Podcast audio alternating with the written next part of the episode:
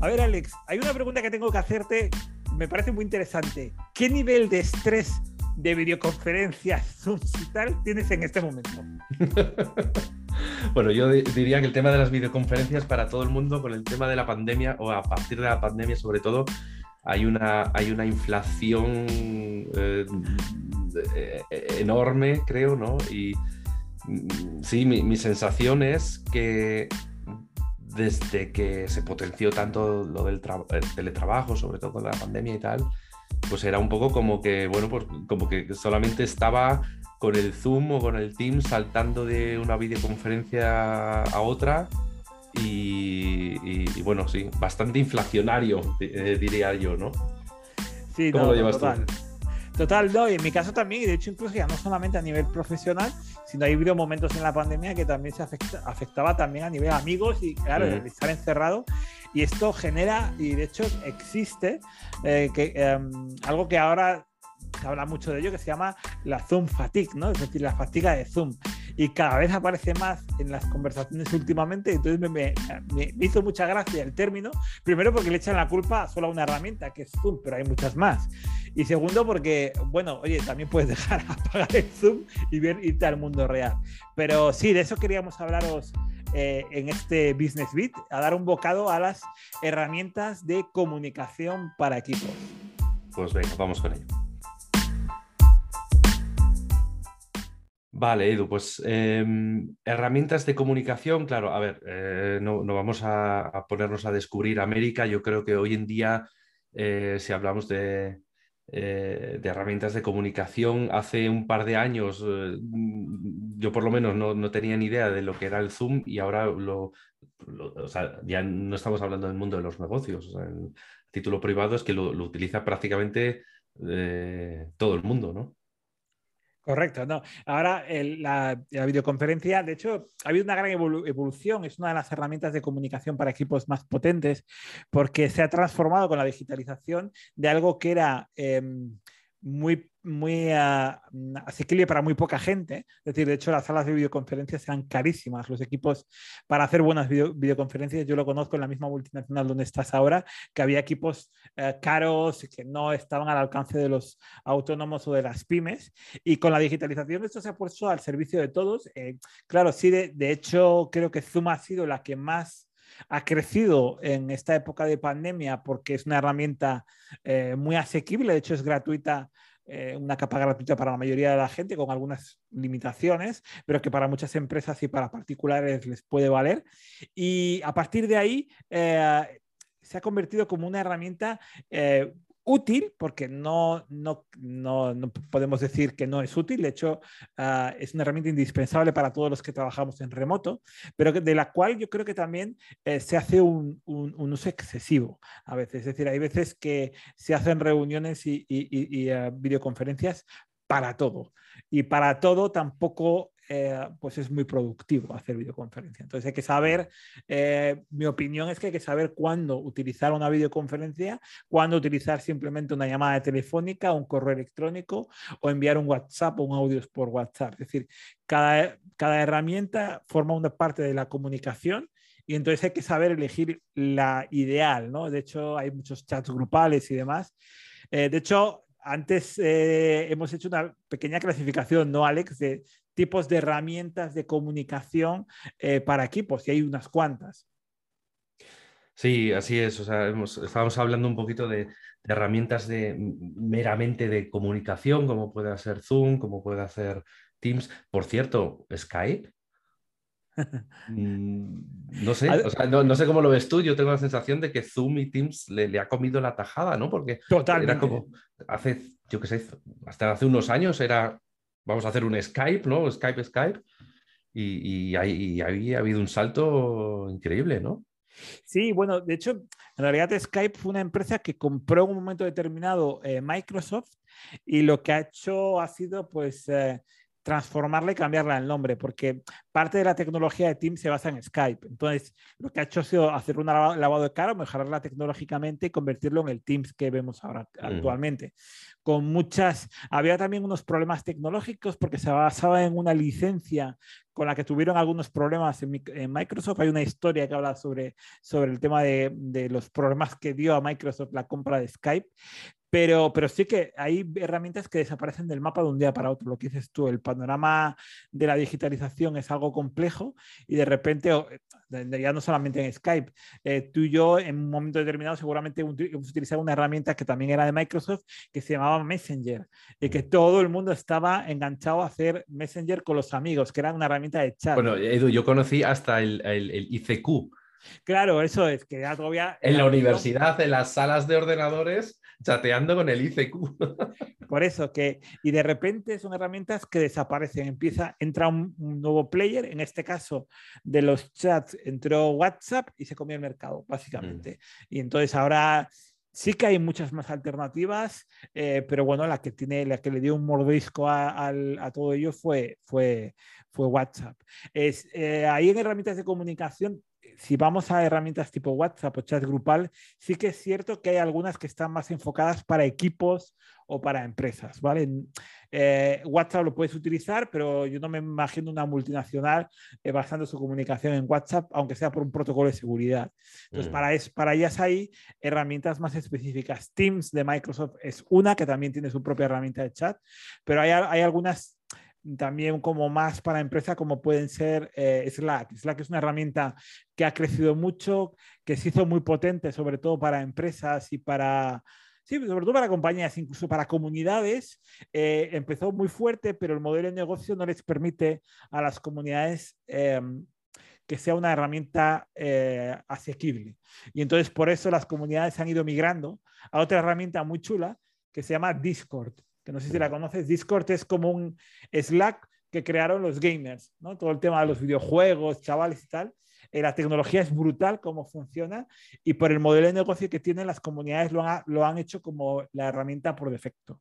¿Vale? Entonces, ahí todo, sobre todo eso, pero es, es más para comunidades, para empresas, que es lo que solemos hablar muchas veces, mm, eh, va a otro lado. Entonces, em, ¿tienes algún otro ejemplo aparte de estos para, para videoconferencias que sea diferente? No, básicamente yo eh, utilizo, y en la empresa también un poco los que has comentado, eh, en mi caso el que, el que más utilizo es, Teams. Si te soy sincero, estaba pensando un poco, o sea, esto de, comerse la tajada, ¿no?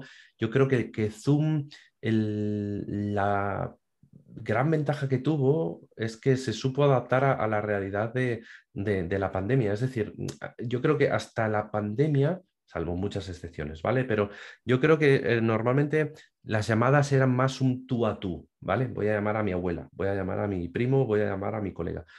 Y luego con lo de la pandemia, como fue algo tan masivo, ya no era voy a llamar a este o a esta, sino que es que mm, tengo que, tengo que dar clases eh, y tengo que ir a clase y tengo que trabajar en un equipo. Y, yo creo que esa era un poco la, ventaja de Zoom, igual con respecto a otras em, herramientas, por ejemplo, te, permite hacer, no sé si conoces esto de las breakout sessions, ¿no? Tú, si estás preparando un workshop o lo que sea, ¿no? Puedes definir grupitos, les puedes bimear, los, los, lanzas a, otra sala, luego te los recoges de nuevo, las, los puedes separar, los puedes, los puedes recoger, ¿no? O sea, em, yo creo que está mucho más pensado para, para eso, ¿no? Workshops o, docencia o, o grupos súper numerosos, ¿no? De conferencias de no sé cuántas cientos de personas, ¿no? Yo creo que es donde, em, creo que es donde, donde Skype no, eh, no, no supo dar el salto. Totalmente. Yo creo que eh, Zoom fue una herramienta más pensada inicialmente para webinars, para eventos, para formación y demás. Y con una buena tecnología se acabó comiendo una tecnología que tenía muchas debilidades en ese sentido, como era Zoom. Eh, sí que es verdad que yo lo que he notado, conociendo un poco el mercado tecnológico, es que, eh, vale, en este momento Zoom y Teams parece que han cogido como el control de, de, ser las dos herramientas más utilizadas a nivel de videoconferencia, pero también pueden correr el riesgo de quedarse obsoletas por falta de innovación. Al tener tanto un mercado tan grande, eh, aparece lo que es el dilema del, innovador y no, no, prueban cosas nuevas. Entonces, lo que, lo que vemos en Zoom es que básicamente es lo mismo que en la época de la pandemia, no ha cambiado nada. Y entonces empiezan a aparecer herramientas, yo podría poner algún ejemplo de herramientas que están innovando, que están haciendo las cosas de forma distintas. Hay una que lo que hace es cambiar un poco la forma de la que hacemos videoconferencias, que se llama Around. Around es una herramienta que de momento está en un módulo gratuito porque está en una etapa startup inicial, pero que tecnológicamente funciona igual que Zoom, solo que el, el modelo de propuesta está pensado para equipos que trabajan en remoto y que cada uno puede verse mientras trabaja. Es una, es una oferta muy chula y estos están innovando y están haciendo las cosas diferenciándose de lo que hace eh, Zoom eh, y Teams. Y luego, aparte, nosotros, por ejemplo, en, nuestra empresa trabajamos con una que es muy, graciosa, nos ayuda mucho para hacer un, equipo eh, distribuido que cada uno está en su lugar, porque es como una especie de juego, un videojuego antiguo, ¿no? Es decir, un videojuego de estos que hay muñequitos pixelados, ¿no? Que, que, jugábamos antiguamente. Y entonces se crea como una especie de entorno, una oficina en, en, en 2D, y los muñecos, que tú eres el muñeco, le puedes ir moviendo por toda la oficina, te sientas en tu mesa, ves eh, le ves a, encima de cada muñeco, dice quién es, el nombre pone Alex o Edu o no sé qué. Y, eh, y, y, entonces ves quién, está, quién está realmente en ese momento trabajando y te puedes acercar al muñeco y en el momento en el que te acercas se, se despliegan las webcam de los dos y, puede, y empiezas a hablar. Y luego incluso tiene cosas muy chulas como hay una habitación donde si entras es una sala de, de de hecho tiene una mesa, como una sala, una sala de reuniones de toda la vida eh, presencial, pero en 2D. Y entonces, si entras en esa sala, automáticamente todas las videocámaras de toda la gente que hay en la sala se activan. No tienes que acercarte a la gente, sino que es mm. para todos. Y es una forma muy chula de poner una especie de parte presencial al mundo virtual cuando trabajas en remoto y esa nos va muy bien a nosotros porque nos ha permitido, pues bueno, si tú ya haces una videoconferencia, igual en ese momento la otra persona está comiendo o está hablando con su hijo y, le pillas un poco mal. En este caso ya sabes cuándo están disponibles. Entonces, eh, a nosotros nos ha venido muy... Se llama Gather Town, si la, gente quiere, lo pondremos en, en, en, la descripción. Es una herramienta que tiene una versión gratuita, creo que hasta un límite de usuarios. Y, y es un, es un pique, ¿eh? porque te pones a y, y, tiene es, es, un, es un juguete muy chulo. Eh, o sea, una especie de Maniac Mansion, ¿no? Correcto, exactamente. exactamente. Yo lo diría como los juegos antiguos de rol, eh, de ordenador, muy planos y tal. Tú, de hecho, puedes personalizar, que están pixelados los, de, los muñecos.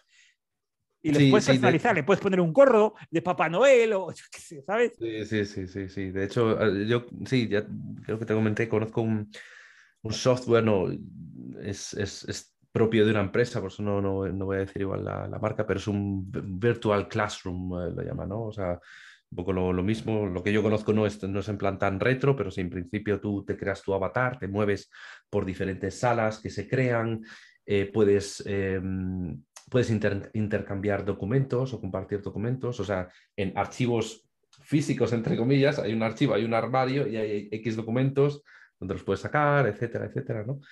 Y yo, a ver, eh, bueno, otro día ya nos pondremos a hablar del metaverso y del universo y de no sé qué, pero eh, yo, yo me pregunto hasta, y bueno, estamos desviando un poquitín, ¿no? Pero hasta qué punto todo esto igual es una moda o, o, o, o igual se va a quedar, ¿no? Porque te acuerdas el otro día que estuvimos hablando de este software que, que lo hubo como hace 20 años, ¿cómo se llamaba? ¿Te ah, Second Life y cosas estas, ¿no? Second Life, ¿no? Y que yo creo que desapareció, totalmente. y, y, un poco, la idea iba un poquito por ahí. O sea, yo me acuerdo que había empresas ya que, que, estaban poniendo pasta para anunciarse ahí, para tener su edificio, para tal, ¿no?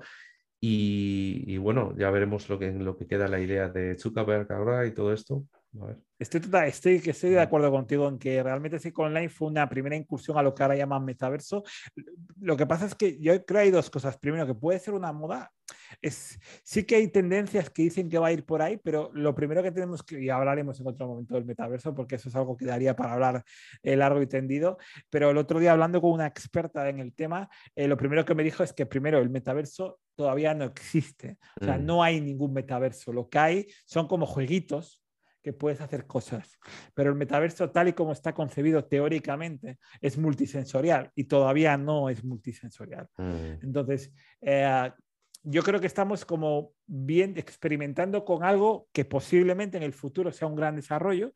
No sé si habéis visto la película de Ready Player One de Steven Spielberg, pero la idea del metaverso es que sea más tipo esto en el sentido de que, bueno, tú puedas eh, tener no solamente con gafas virtuales, sino que sea multisensorial. Pero sí, e- es muy difícil ahora saber si será una moda pasajera o realmente, eh, como parece, que haya empresa- empresas que están desarrollando, eh, pueda generar un- un- una demanda muy alta. Pero Veremos un poco en qué queda todo eso. Eh, Nos desviamos otra vez un poquito más, pero eh, el otro día estuve hablando con un compañero, ¿no? Y de, lo que le ha pasado, sobre todo a muchos adolescentes durante la pandemia, que se han metido en un metaverso del que eh, no salen, o sea, en el que se han recluido con su PlayStation, etcétera, etcétera, y ahora, después de dos años, salen a la calle y no saben ni cómo eh, desarrollarse socialmente, etcétera, etcétera. Yo creo que eh, eh, eh, son, bueno, estos serán como olas, ¿no? O sea, yo creo que hay, hay vaivenes, yo creo que hay gente que está un poco de vuelta de lo digital. El otro día eh, leí un artículo que en Silicon Valley, en las, en las escuelas, habían quitado ya desde hace unos cuantos años todos los eh, componentes electrónicos en el mismo Silicon Valley. Es decir, yo creo que todavía estamos aprendiendo cuáles son eh, las ventajas y algunas desventajas de, de- los aspectos digitales. Y hay gente en muchos aspectos, curiosamente, yo que soy un súper fan de los juegos de mesa y de estrategia, que están volviendo a lo analógico porque quieren sacar a sus hijos de las pantallas, de los móviles y de la PlayStation y decirte, mira, es que hay cosas mm, palpables que puedes tocar que molan, ¿no? Sí, totalmente. Yo creo que de hecho estamos buscando un equilibrio que todavía no conocemos entre lo digital y lo no digital y, y luego viendo también los efectos que tiene todo eso, dicho tú, efectos muy psicológicos, de que hay ciertas habilidades eh, sociales y psicológicas que si estás solo en el mundo digital no eres capaz de entender, ni de, ni de evolucionar, ni de aprender, ni... Y esto es algo que, claro, con- te pilla con 40 años, donde has tenido que haber una época de tu vida donde has, has adquirido esas habilidades bien, pero si te pilla con 5 o 6 años, pues tienes un problema si no sales de ese mundo porque no llegas en el momento en el que tienes que adquirir ciertas habilidades, no, no están a tu disposición, pues hay un problema. Entonces, todo eso yo creo que es el equilibrio que tendremos que ir buscando y aunque nos hayamos desviado, realmente no es desviar, porque al final todo esto parece que va en...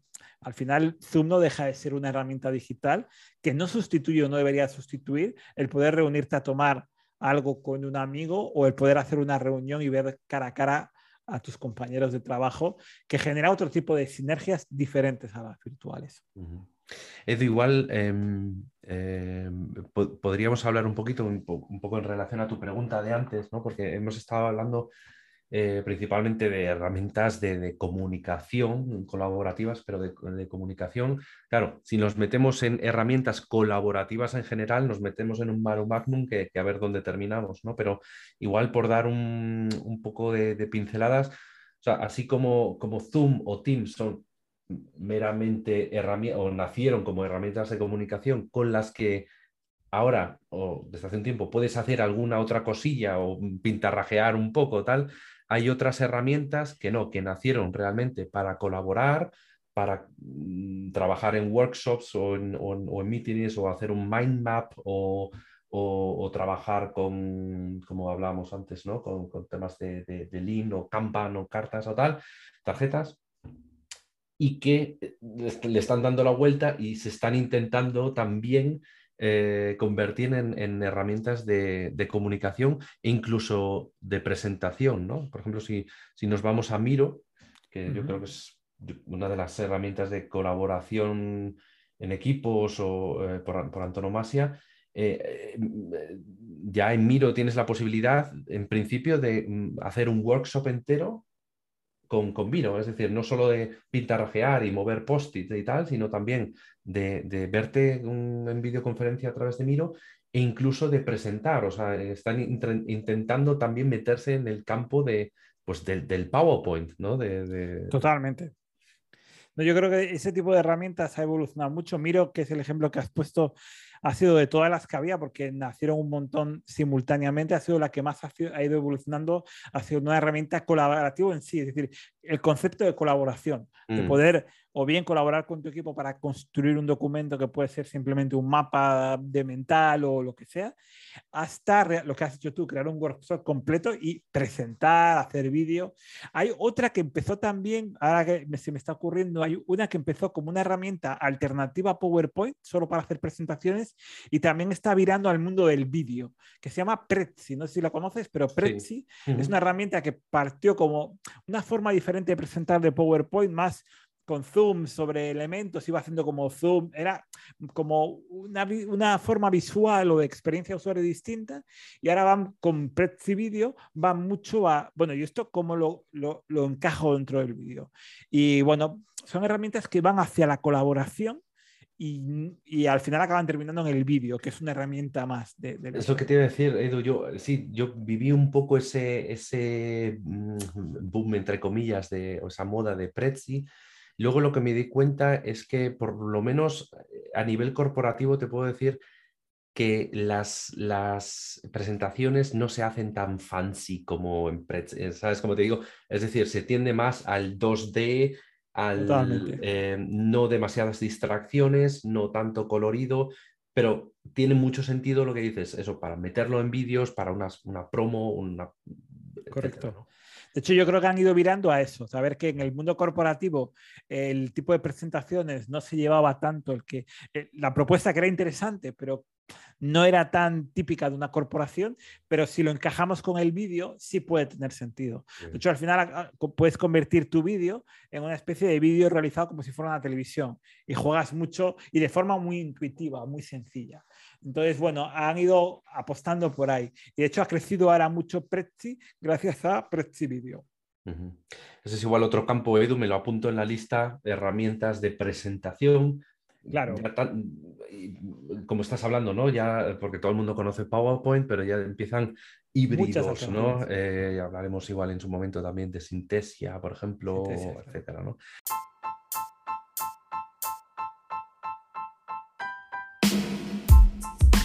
Pero para no desviarnos igual, y, igual vamos ya cerrando el capítulo de hoy, si te parece. Eh, ¿De qué hablamos la, semana que viene? vamos, vamos, a... hablar eh, pues de un tema totalmente diferente pero, diferente, pero que también está, yo creo, como muchos otros de los que hemos estado hablando, también un poquito relacionados, yo creo, también con, con, eh, la pandemia y, y, lo que hemos estado eh, pasando. Em, vamos a hablar del stress management, de, cómo, de cómo llevar el, el, estrés también, en, también a, nivel remoto, no necesariamente a nivel remoto, pero también a, nivel remoto. Totalmente. Y el, aparte que está muy relacionado con el tema de hoy, como has dicho, estrés management, al final toda la digitalización, si no se lleva bien, puede generar estrés y, más todo lo que ha sucedido, pandemia, bueno, ya termina la pandemia, empieza una guerra, eh, inflación. Eh, si pones las noticias, directamente estás estresado. Entonces, ¿cómo gestionar? Es lo que vamos a intentar hablar tú y yo y, debatir eh, este, este estrés constante al que nos vemos sometidos día a día. Así que, oye, pues muchas gracias por haber estado todos en el, capítulo y, nada, nos vemos la próxima semana, ¿no, Alex? Eso es. Hasta la semana que viene. Thank you.